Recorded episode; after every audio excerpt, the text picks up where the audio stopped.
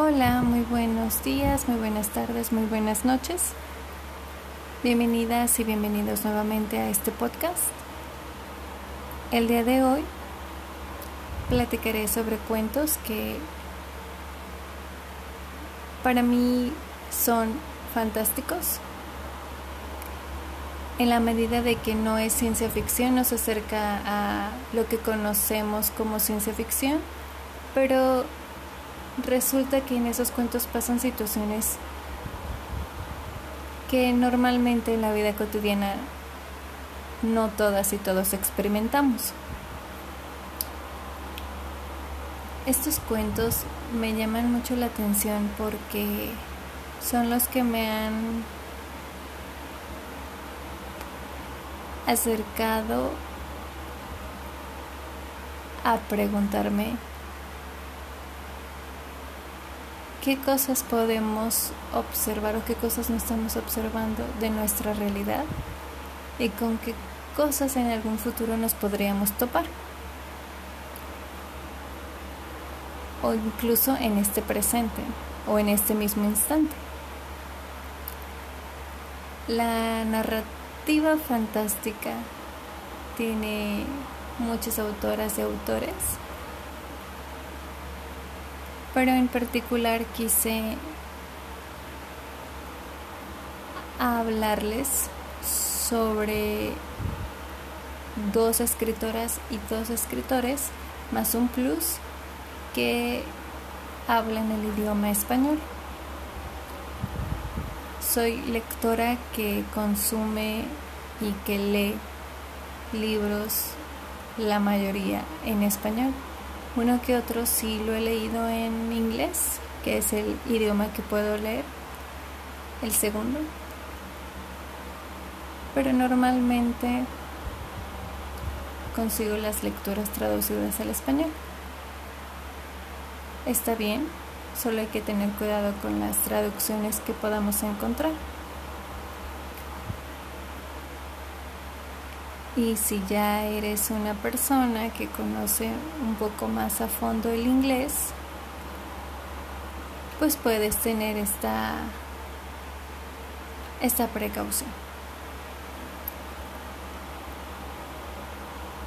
¿A qué me refiero? En esta precaución es observar la traducción porque en algún momento la escritora y el escritor, Raquel y Alberto, Raquel Castro y Alberto Chemal hablaron acerca de una traducción sobre un, un cuento que en inglés la situación, la situación era que una multitud de personas se llevaban a un gato, lo sacaban de la ventana. Y la traducción en español fue que un cuervo se llevó al gato porque lo sacó de la ventana. Entonces tú lees el cuento y dices, bueno, puede suceder, claro, si el cuervo es muy gordo, quizá, no sé, o muy fuerte. Y bueno, en un cuento quizá todo puede suceder, pero al momento de ver el contexto de qué trataba el, el cuento y que al final es un poco difícil de entender, no porque no se puede interpretar, sino porque faltaron elementos necesarios en la traducción y en este caso la equivocación de crowd, la palabra crowd fue la causante de este lío. Tiene un mismo sonido, la palabra que mencioné anteriormente, pero no se escribe igual. Entonces, eh, tiene, digamos, esa palabra tiene dos significados como sonido, pero al escribirla es distinta. La primera, pues se refiere a la multitud, a crowd, y la segunda se refiere al, cuervo. how. Se escriben de formas distintas, se escuchan igual. La traductora confundió eso y entregó miles y miles de ejemplares con ese error. Sé que no estamos hablando de las traducciones, pero es importante analizar ese tipo de, de cosas porque a veces nos podemos ir por editoriales muy caras y tienen estas situaciones que les mencioné de las equivocaciones entre palabras o no es una buena traducción. Y pues este te, te queda corta la historia. Hay que, hay que investigar también las buenas traducciones y quiénes son las intérpretes y los intérpretes pueden realizar este labor. Terminando de cerrar esta pequeña anécdota contada por Raquel Castro y Alberto Chenal, vuelvo a mi plática central, que son los cuentos fantásticos. Las dos autoras que escogí son, como mencioné antes, habla español. Y ya tengo tiempo de conocer su trabajo. Me refiero a una de las grandes escritoras de Argentina y una de las más geniales en cuestión de escribir lo que hace. Ella está posicionada en una onda como terrorífica y hace poco ganó un premio muy importante con su última novela. Y la verdad me encanta que las mujeres estén apostando por historias de terror, historias fantásticas, como mencioné, historias de verdad súper macabras y sin duda alguna el tema y ser la escritora que es y sobre todo la mujer que es se ha ganado mi corazón. Estoy hablando de Mariana Enríquez. Tengo que decirles que también en internet pueden encontrar un montón de cuentos de ella, de todas sus publicaciones. Y si buscan bien, pueden encontrar inclusive un cuento que se llama Las cosas que un cuento, no, perdón, un libro que se llama Las cosas que perdimos por el fuego en PDF e inclusive también lo estuvieron regalando en las plataformas digitales.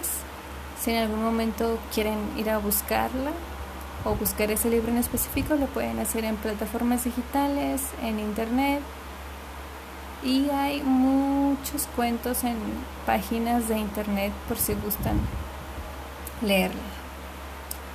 De acuerdo, Marina Enríquez en este momento será escuchada por nosotras y por nosotros. No digo eh, presencialmente, la figura de Marina Enríquez no está aquí, pero sí hablará el cuento que a continuación les describiré un, poco de qué trata. El cuento se llama El patio del vecino. Es una chica que se dedica a cuidar a adolescentes con situaciones difíciles en familia, en escolaridad y alguno que otro sí, otro y otra sí tienen algunas situaciones de adicción. Ella se dedica a cuidarlas y cuidarlos durante la noche y por la mañana regresa a casa. está de pareja con un chico y por una situación que pasa en su trabajo ella entristece.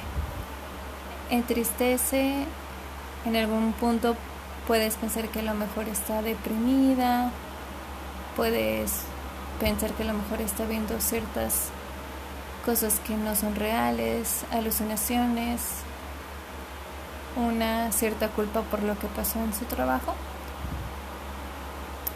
Y lo más triste es que su pareja no la comprende. Piensa que está loca o que le afectó mucho el perder algo en el empleo. Entonces sí, no hay un apoyo para ella. En alguna ocasión aparece la madre del chico y a pesar de que es muy amable y todo, también le da como que estas frases de motivación, ¿no? De que no, es que estás triste, mejor ponte a hacer un hobby o alguna actividad o haz ejercicio o cosas así. Se agradece, pero hay algo más y el ocupar nuestro tiempo no significa que las cosas se resuelvan. En algunos casos, quizá en otros sí. Entonces, un momento en el que ella se encontraba sola en la casa, porque para esto se mudó con su pareja a otra a otra casa. Ella escuchaba ruidos y en algún punto ella escuchó y vio a un niño encadenado. Al trabajar con niñas y niños adolescentes, su forma de, de ver la vida era más emotiva y ese tipo de crueldad, porque realmente es una crueldad el tener amarrado o amarrada a alguien, ni siquiera puedes describirlo. Entonces ella trata de averiguar quién vive ahí, qué sucede, pero no encuentra muchos datos. Entonces, al momento de platicarlo con la pareja, también le dice que son alucinaciones, que no pasa nada, que la gente que vive allí es normal. Es aquí en donde la, la trama cardíaca empieza. Y no les cuento el final porque realmente es impactante. Es un, un cuento corto, pero le sigue de fantástico. Más allá de, de lo que leemos, está toda la interpretación que cargamos durante la historia, al final de la historia, el miedo que puedas sentir, porque recuerden que Mariana Enríquez es una mujer que escribe terror y un muy buen terror. Entonces, hay que leerla. No les cuento más. Es maravillosa.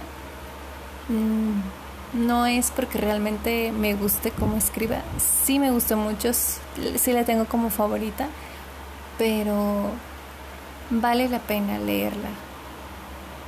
Vale la pena porque tiene mucho, mucho contenido, mucho simbolismo su, su obra. Y este cuento en particular abre, abre como el espacio para que reconozcas todos estos temas que a veces son difíciles de abordar, pero combinado con ese terror simbólico quizá, o un terror, ¿por qué no? verdadero, cosas sobrenaturales que pueden suceder, que se presentan y cómo las vamos a abordar y qué tanto queremos conocer de otra persona o qué tanto queremos saber de otras situaciones. Marina Enríquez, El patio del vecino, muy recomendada. Y el cuento, obviamente, muy recomendado. La siguiente escritora es Atenea Cruz Es una chica mexicana. Vive en Aguascalientes. Nació en Aguascalientes. Es una escritora que conoce a Raquel Castro y Alberto Chimal. Son, entre los tres son amigues. Tiene un libro precioso. Tiene algunos, no tiene muchos, pero el que realmente me mató fue Corazones Negros de la editorial Analfabeta. ¿Por qué menciono esta editorial? Porque es una editorial regimontana y ha apostado mucho por excelentes textos y este no es la excepción. Atenea hizo un libro increíble de todas estas situaciones que suceden en la vida cotidiana como las que pueden suceder en la vida cotidiana, pero a muy poca gente le sucede. Tiene cuentos buenísimos, de verdad, están geniales. Yo no sé cómo esta mujer no es más conocida Incluso en Goodreads hice una reseña y amablemente me escribió y dijo que qué bueno que me había gustado el libro, pero realmente es muy bueno. Todos los cuentos me encantaron. Hay uno en específico que me hizo como sentir así como cierta ñañara. Y aparte también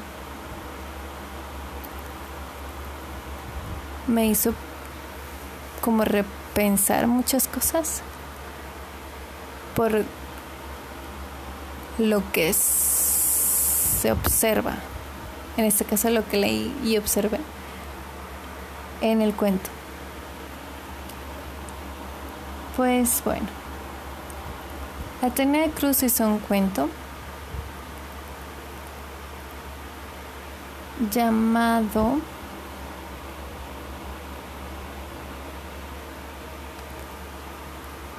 La Mancha.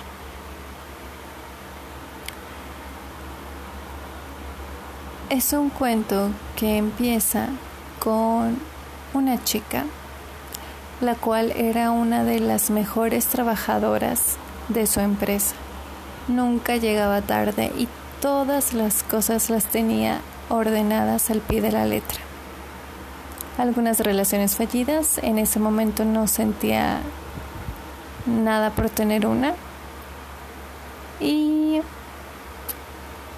de un día para otro su vida cambió. ¿Qué sucede? Compró un espejo, pero ese espejo tenía una pequeña mancha. Se puso a observarla y fue a la cocina para sacar ciertos productos que pudieran ayudarla a quitar esa mancha. no lo logró. Nunca se fue esa pequeña mancha. Pasan los días y se da cuenta que va creciendo. Pasan más días y se da cuenta que sigue creciendo y que toma una textura diferente.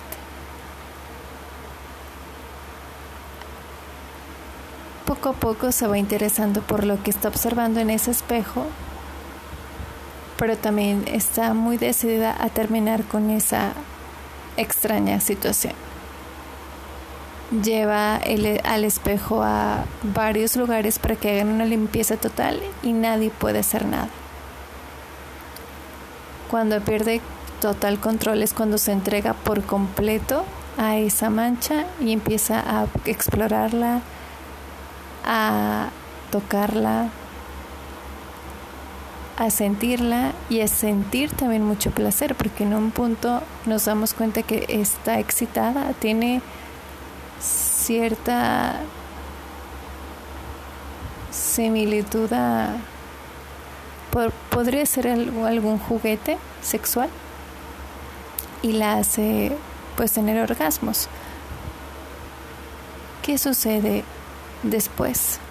No llega al trabajo a tiempo, está completamente distraída y solo quiere estar en su casa para seguir sintiendo esa textura.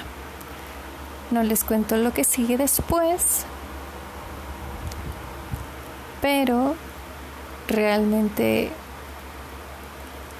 es muy impresionante y el final tiene un toque muy bello de la historia y te quedas impactada. Por unos minutos me puse a pensar, guay, guacala, qué asco tocar algo así. Pero habría que ver qué sucedió allí, porque ella le llama la atención o quizá porque yo nunca sentí la textura. Entonces,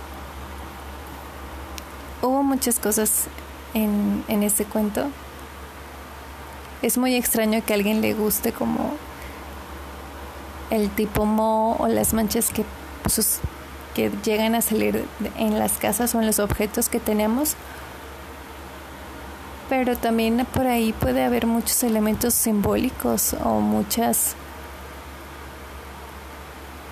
no metáforas, pero sí muchos trasfondos de lo que se quiere dar a entender. Y a veces más que darse a entender que se disfrute o que se sienta algo cuando se está leyendo ese, ese cuento o ese libro.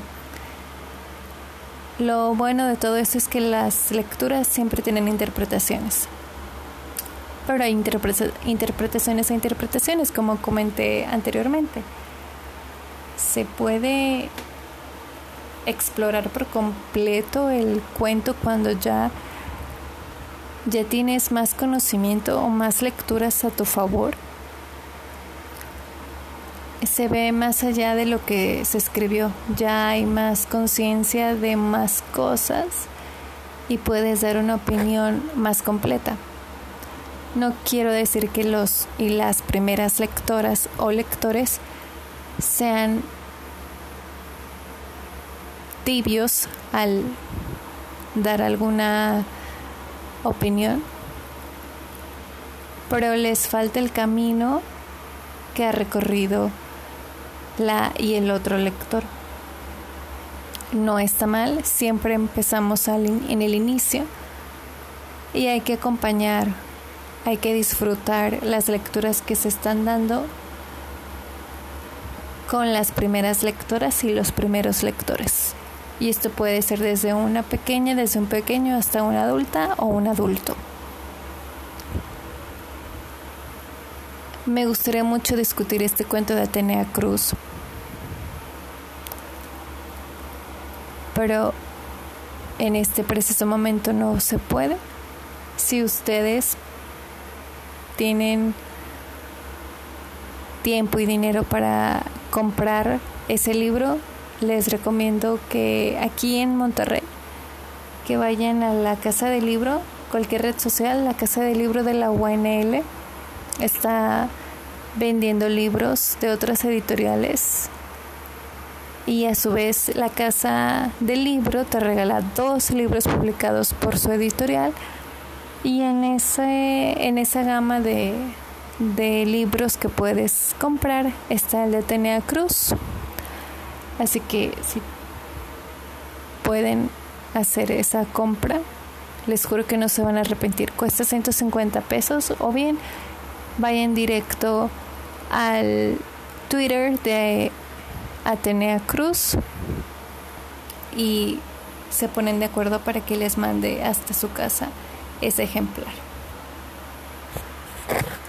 Ahora bien, también recomiendo demasiado ese cuento, ese libro en especial, Corazones Negros, que de hecho el cuento de Corazones Negros también está muy padre, pero creo que tiene más presencia a lo que estoy platicando sobre narrativa fantástica, el cuento de la mancha.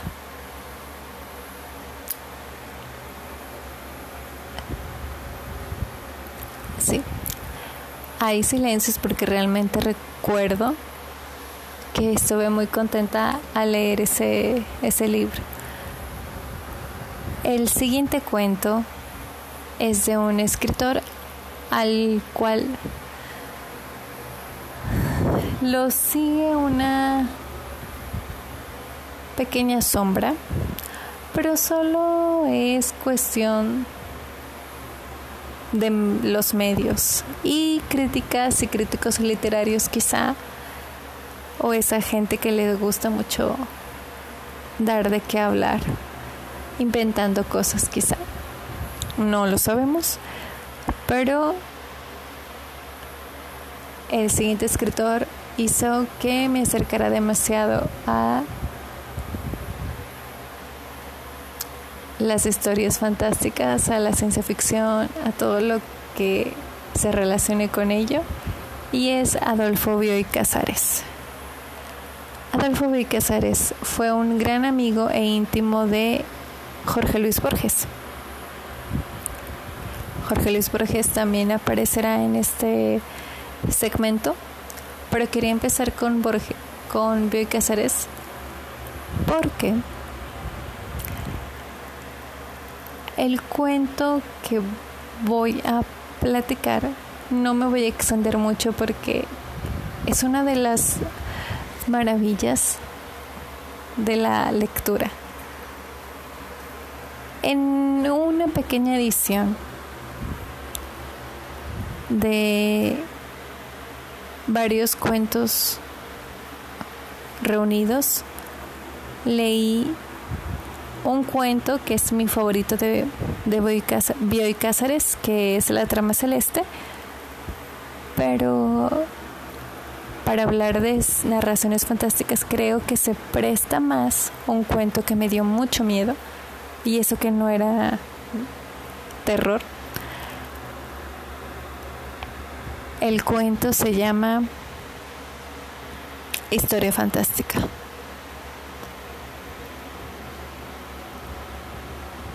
Sí. Así como titularon al libro, así se llama ese cuento. ¿De qué trata? Es dos hombres se conocen y de repente se empiezan a pelear. Pero sucede algo en la pelea que de verdad te quedas pensando y dices, no es cierto. ¡Qué genio! Un hombre ordinario tiene una pelea con el mismo diablo. No les estoy dando un spoiler. Lean el cuento. Realmente es un cuento muy impresionante Recuerdo que la pelea fue como en, en un bosque. Y te imaginas la escena, te imaginas lo que se están diciendo y realmente te da mucho miedo. La disfruté mucho, disfruté mucho la pues la historia y yo espero que también ustedes lo puedan la puedan disfrutar y lo puedan encontrar en PDF y si no busquen el título. Es más déjenme observar si lo podemos encontrar en, PDF como tengo la edición en físico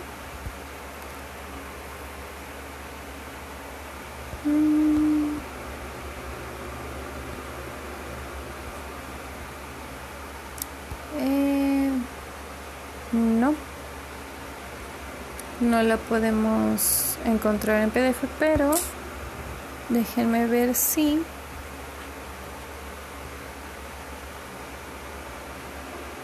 mm. Ok, está, lo pueden encontrar con en historias fantásticas en Persepolis o sí, allí. Solamente ahí puede que venga el cuento. O se vaya en directo a la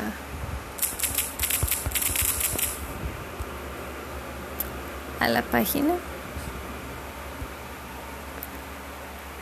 A cualquier página que tenga escrito el cuento, si lo tienen que tener.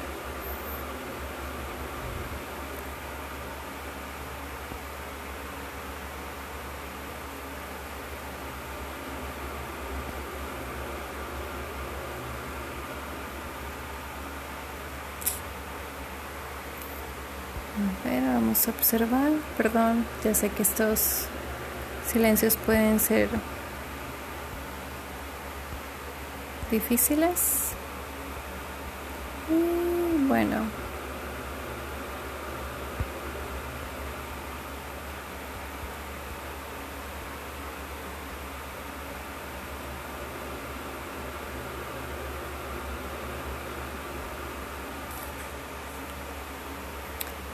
Déjenme checarlo en el cuento.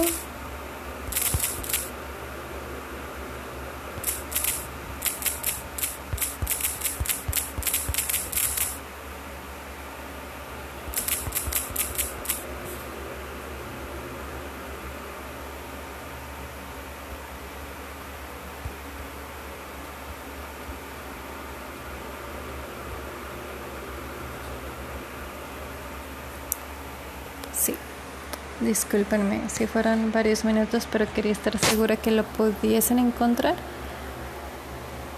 Tal vez menos de, de lo que pienso, pero de minutos, pero ahí una disculpa. Pero lo pueden encontrar en, en alguna antología que vean por ahí en PDF o si no vayan directo a buscarlo. Si aparece en varias páginas de blogs este cuento, entonces si tienen interés, pueden pueden ir a, a leerlo. Y el siguiente cuento es de nuestro querido Borges, Jorge Luis Borges, argentino. Bioy Casares también argentino. Bioy era mucho más joven que Borges y se veían como amigos Nunca hubo una competencia. Escribían cosas a veces similares, a veces distintas, pero cada quien traía como su forma de, de escribir y lo que quería escribir. En un tiempo escribieron dos libros y una antología junto con Silvia Ocampo. Eh, y tenían la antología con Silvia pues ya tenían los nombres que ellos poseían. Y cuando hicieron juntos esos dos libros tenían un seudónimo que era lo no recuerdo exactamente pero era como H punto y un apellido muy complicado de recordar y eran cuentos, relatos policíacos. tanto Borges como Bioy, ellos eran muy amantes de ese tipo de, de novela y llegó a un punto en el que quisieron participar de, de ello. Y esos sí están en cualquier PDF que encuentren en alguna página de internet o el explorador que quieran utilizar. También en Bookmate pueden encontrar esos relatos policíacos. Y bueno, ahora sí voy a pasar a platicarles de, de nuestro querido Borges. Hasta cierto punto querido, se le quiere porque realmente hizo cosas increíbles, pero también tuvo mucha controversia lo llamaron racista porque él pensaba que la esclavitud para la gente negrita de, por ejemplo, de lugares como África, inclusive en América que la gente tuviera una piel oscura era sinónimo de, esclavitud, entonces no se especifica por qué comentó eso de que deberían de seguir siendo esclavos. Nunca dio entrevistas para aclarar ese tipo de comentarios, pero siempre tenemos que recordar que lo importante son los textos. Obviamente, si se lo dijo y tendré que escuchar su punto de vista o el por qué lo dice, pero hasta ahora me queda claro que es algo, suena como algo racista. Entonces, no está aquí como para saber por qué comentó eso o si se entendió eso pero quiso decirse otra cosa o bien los periodistas de aquella nota quisieron adueñarse de esas palabras o interpretar mal a Borges para que eso sucediera. Pero cualquier cosa que haya pasado, se le negó el Nobel, nos, nunca se, se lo ganó. Creo que quizá tampoco tenía como las ganas de hacerlo, quién sabe, pero por comentarios como esos nunca pudo entrar a, las nominaciones. Y les comento, la, el escritor, la persona, la escritora, tienen una vida aparte. Es bien complicado no leer lo que, por ejemplo, Borges escribió porque realmente es muy bueno. Aquí hay como un momento de debate, porque muchas personas en esta actual, bueno, en, este momento dirían, no, pues si es racista no lo voy a leer y cierras el, el libro. No estoy justificando a Borges, pero como nunca se supo qué, qué fue lo que pasó, si eso fue lo que dijo, si no, podríamos darle el beneficio de la duda. Sin embargo, supongamos que sí lo dijo o si era racista.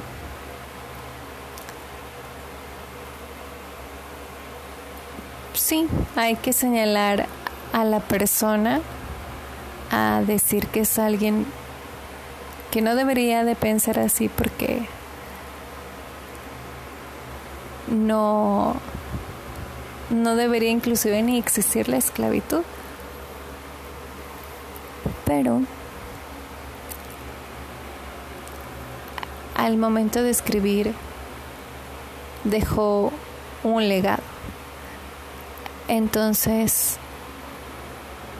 en mi opinión personal, si el escritor es una persona sangrona, si la escritora no se acerca cuando alguien le pide un autógrafo, hay que dejar a un lado eso. Porque como, bueno, son personas al, fin al final del día, son seres humanos, seres que también se equivocan, que no son perfectos y que no son los héroes que imaginamos que son, válgame la redundancia. Hay que enfocarnos en lo que se escribe y señalar cuando la escritora o el escritor se equivocaron. Por comentarios, por posturas, por cosas por el estilo. Ya cada quien puede dar su punto de vista. Yo no puedo decirles, ay, no leas a Borges por ese comentario, por ejemplo. Hay gente que lo se concentra únicamente en lo que se escribió, olvidando al ser humano. Y hay gente que dice, ah, pues no me gusta la forma de, de ser de este escritor o de esta escritora, mejor me, ya no la leo. Y es válido porque es un mundo en donde todas estas ideas pueden caber. Entonces, pero bueno, yo pienso que sí es importante leerlo lo que, ha, lo que se ha escrito y también darle oportunidad a nuevas lecturas y relecturas también, ¿por qué no? Pero sí, darle una oportunidad a lo que escribió este polémico escritor o esta escritora también que ha causado mucho ruido, darles esa, esa, esa importancia. Claro que si hay cosas muy complicadas como el, las violaciones, hace poco se supo por voz de Elena Poniatowska que Juan José Arriola pues abusó de ella.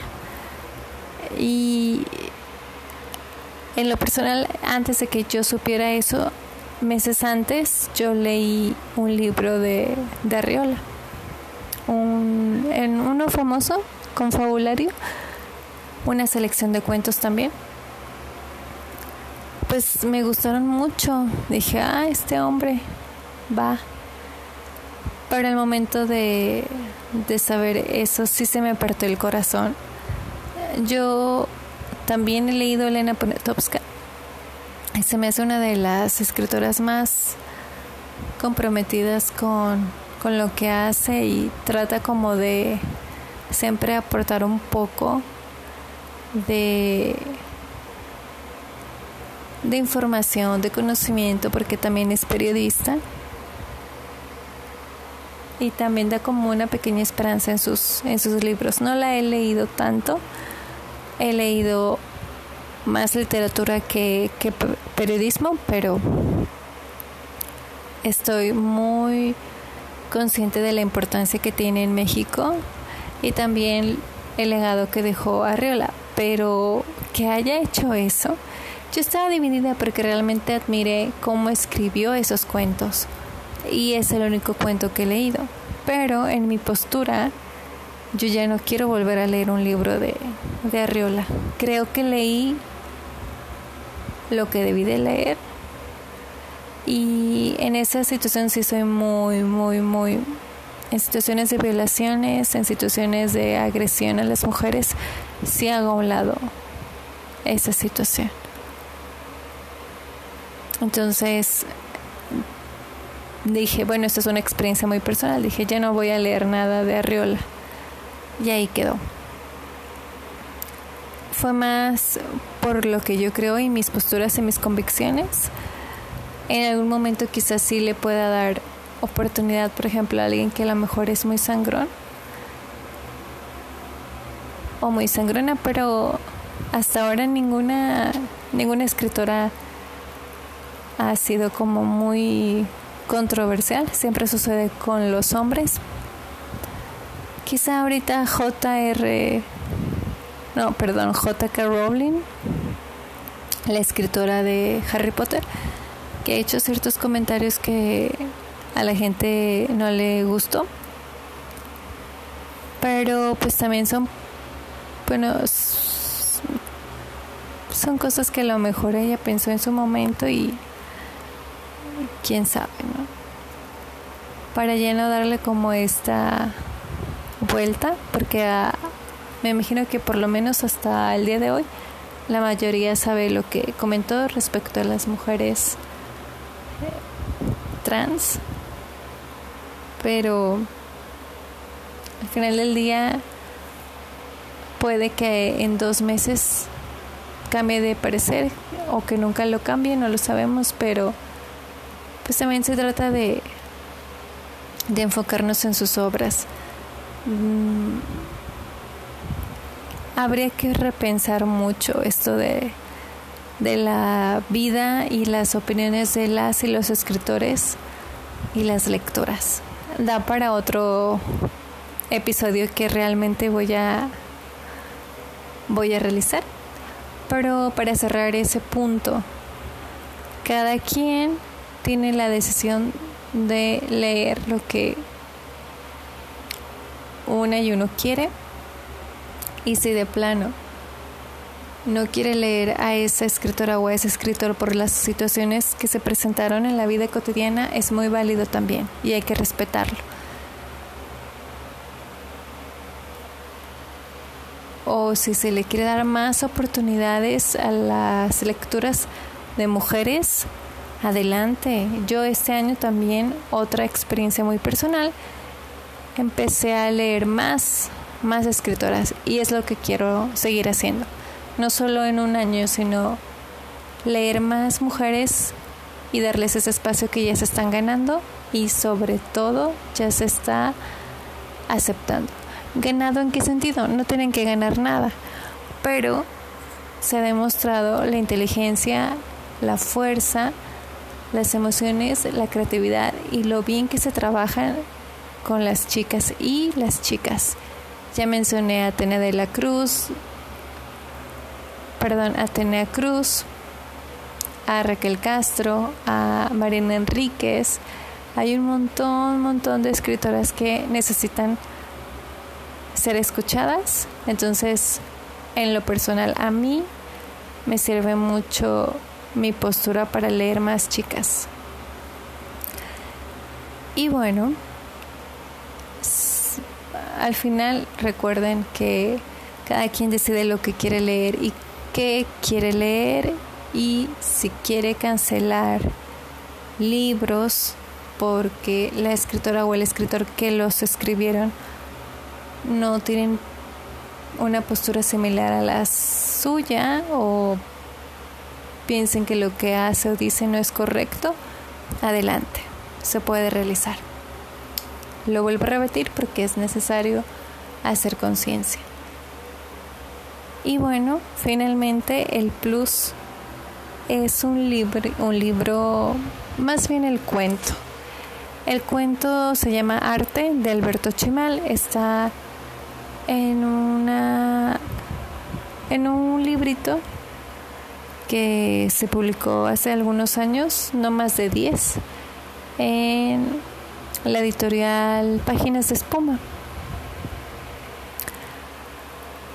Son siete cuentos y allí viene arte, que se me hace que es un cuento muy, muy, muy, muy, muy bueno. Creo que es el mejor de esa, esa antología bueno, ese libro de cuentos se trata de la en sí, del mundo y de otras cosas pequeñitas que van rodeando al mundo y también el fin de ese mundo. Entonces, lo va narrando, no hay personajes ni personajes, solamente está narrando cómo se creó y cómo se está destruyendo. Esa forma de escribir de, de Chimal es muy muy interesante. Ese cuento se me hizo muy bueno y que no tuviera ningún personaje ni personaje más que el narrador o esa voz omnipresente tiene tiene una fuerza y una pequeña simbología de tal vez la humanidad no es tan necesaria como se piense. Entonces también te da para reflexionar. Básicamente de eso se trata el el cuento, pero lo importante y la riqueza es en cómo se escribió, cuáles son las, las palabras que está utilizando y la belleza de cada paisaje o pasaje que va describiendo. Arte de Alberto Chimal del libro Los Atacantes. Entonces, si lo pueden leer, ese libro debe de estar también en Bookme. Yo lo leí allí y lo pueden encontrar de forma gratuita si tienen un código busquen en páginas de las redes oficiales de Bookmate para que vean si hay alguno. Cuando son su, bueno cuando abren una cuenta se les regala siete días de digamos, de una solicitud gratuita donde puedes leer los libros que quieras sin la necesidad de pagar los 79 pesos al mes. Pero si no, pueden también buscar en las plataformas digitales o bien si quieren el digamos el libro no de forma física pueden buscar en la editorial Páginas de Espuma si se lo pueden llevar a su casa, que sería lo más ideal, como mencioné algunos episodios atrás. Dejemos de comprar en Amazon y esa industria que a veces se va, va chupando a las editoriales. Busquemos las páginas oficiales de las editoriales independientes porque también ahí hay mucho material para leer y también busquemos los libros que nos interesan de una forma más cercana. Y ya sé que la paquetería es fantástica porque te llega en un día o dos, pero lo mejor es echar mano a esas editoriales, a esas personas que distribuyen los libros para que llegue a las manos correctas y no se vaya a empresarios que solo quieren ganar y ganar y ganar. Bueno, creo que al final todo se relaciona. No es que no se relacionara con lo que comenté del capítulo de hoy, pero es bueno tener también estas conversaciones. Bueno, por el momento es todo. Muchas gracias por escucharme. Lean esos cuentos. No se van a arrepentir. Si son lectores que apenas van a empezar con estas narraciones, lo van a disfrutar, van a interpretar y poco a poco, cuando ya empiecen a relacionarse con más lecturas, van a darles a los cuentos otras oportunidades y otras relecturas y van a encontrar más cosas. El cuento siempre, siempre, siempre es muy completo, muy completo porque te da elementos para que tú hagas esta reflexión y pienses en, en la historia que se ve y la que no se ve. En un punto de nuestra vida electoral lo vamos a saber. Por el momento, si alguien quiere conocer un poquito más de esto, puede buscar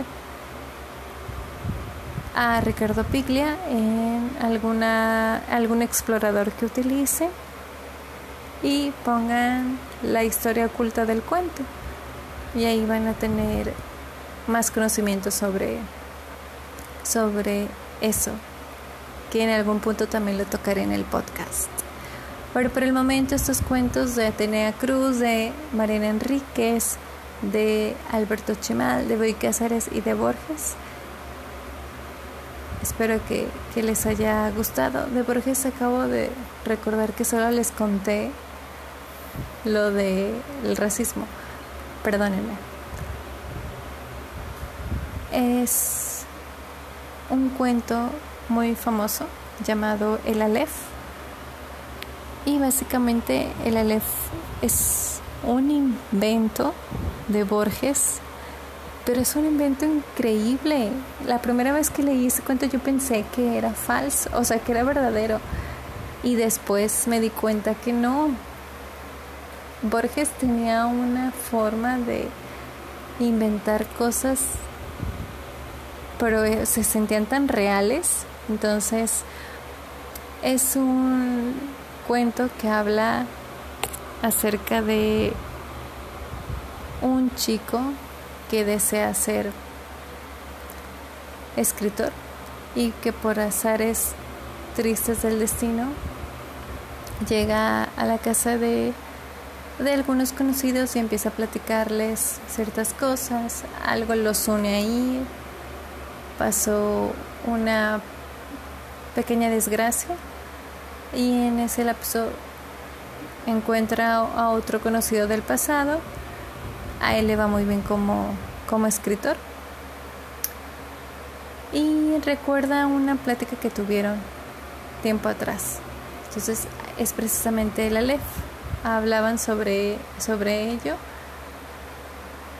Y bueno, de allí viene la, la trama. Me impresiona mucho que ese cuento sea muy vigente y me impresiona demasiado la habilidad que tuvo Borges al realizar este tipo de historias. Literal, eso es lo que sucede. Lo más interesante es la forma en la que se escribió lo que es el Aleph y qué es lo que hizo con, con este personaje. Les agradezco mucho que hayan estado aquí. Espero que puedan leer los libros y que las recomendaciones que yo les doy sean viables para ustedes. Y nos vemos la próxima semana. Muchas gracias y ahí estamos escuchándonos. Cuídense mucho. Bye.